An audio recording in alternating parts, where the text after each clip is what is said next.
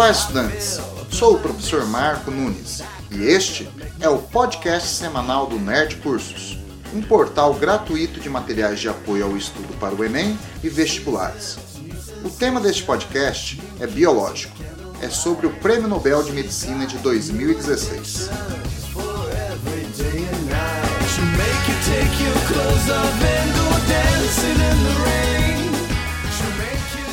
Vamos a uma introdução ao assunto, ouvindo o hino nacional da Suécia, tocado na abertura das cerimônias do Prêmio Nobel.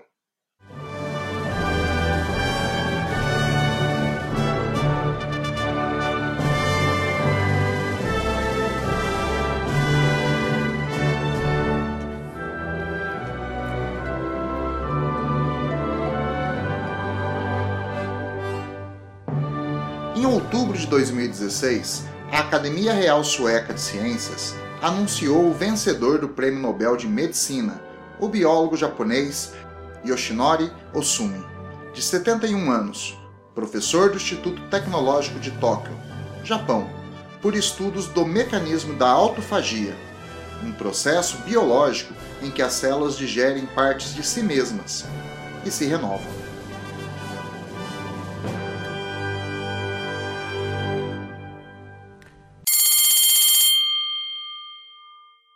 Ouvindo a música instrumental Eve, do High Volt MC, vou explicar como este assunto pode ser abordado em vestibulares.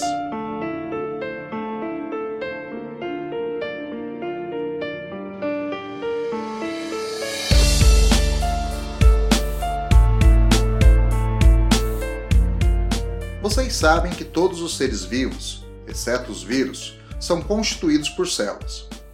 Por isso, as células são consideradas a unidade fundamental dos seres vivos. Lembram que há dois tipos básicos de células, as procarióticas e as eucarióticas, e que a principal diferença entre elas é a organização do citoplasma, o meio interno delimitado pela membrana celular. Nas células procarióticas, o citoplasma é um meio sem subdivisões, onde ocorrem todas as reações do metabolismo celular. Já nas células eucarióticas, há no citoplasma um conjunto de compartimentos membranosos lipoproteicos, chamados de organelas celulares membranosas, onde ocorrem reações químicas específicas no interior de cada compartimento.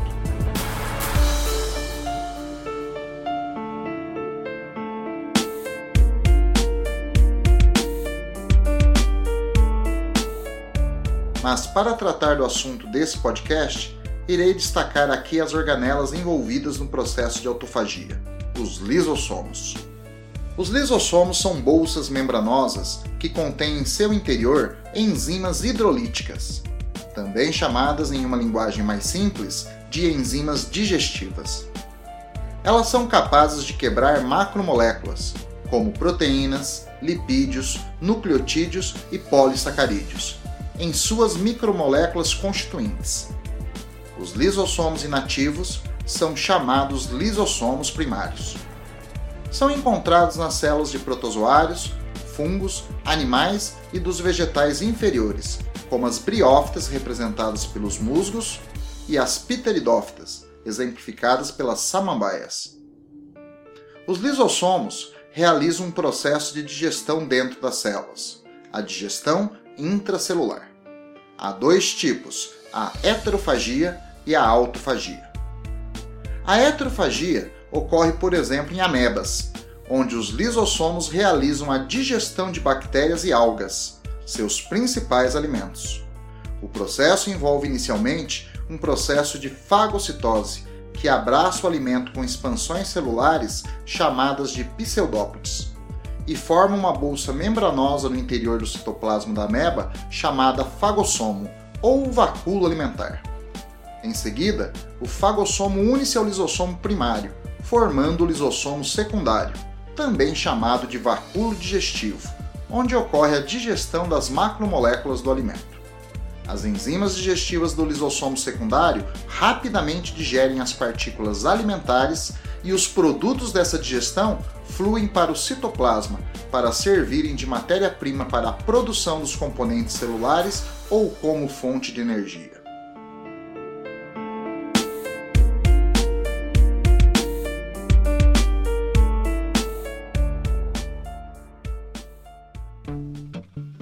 Você ouve Dodier com a música Somebody That I Used to Know.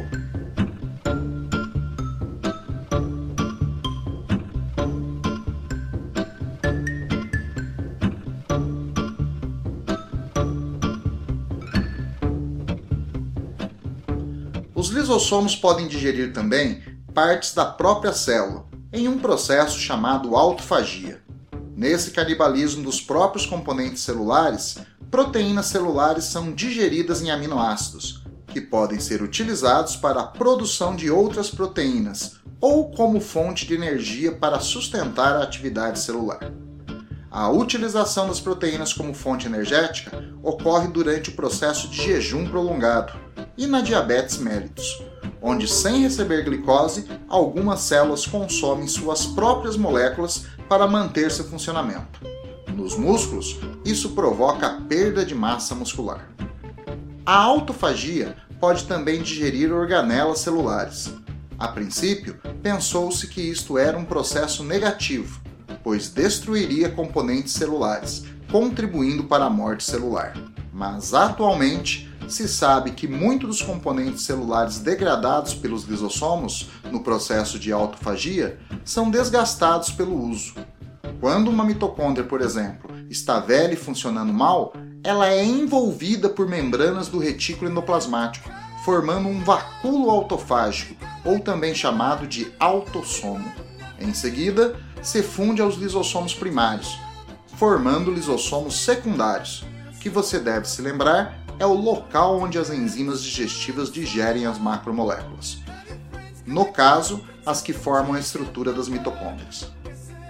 As moléculas resultantes da digestão das mitocôndrias podem ser utilizadas para a produção de novos componentes celulares. Portanto, pode-se considerar a autofagia como um processo de reciclagem benéfico para a continuidade da vida celular.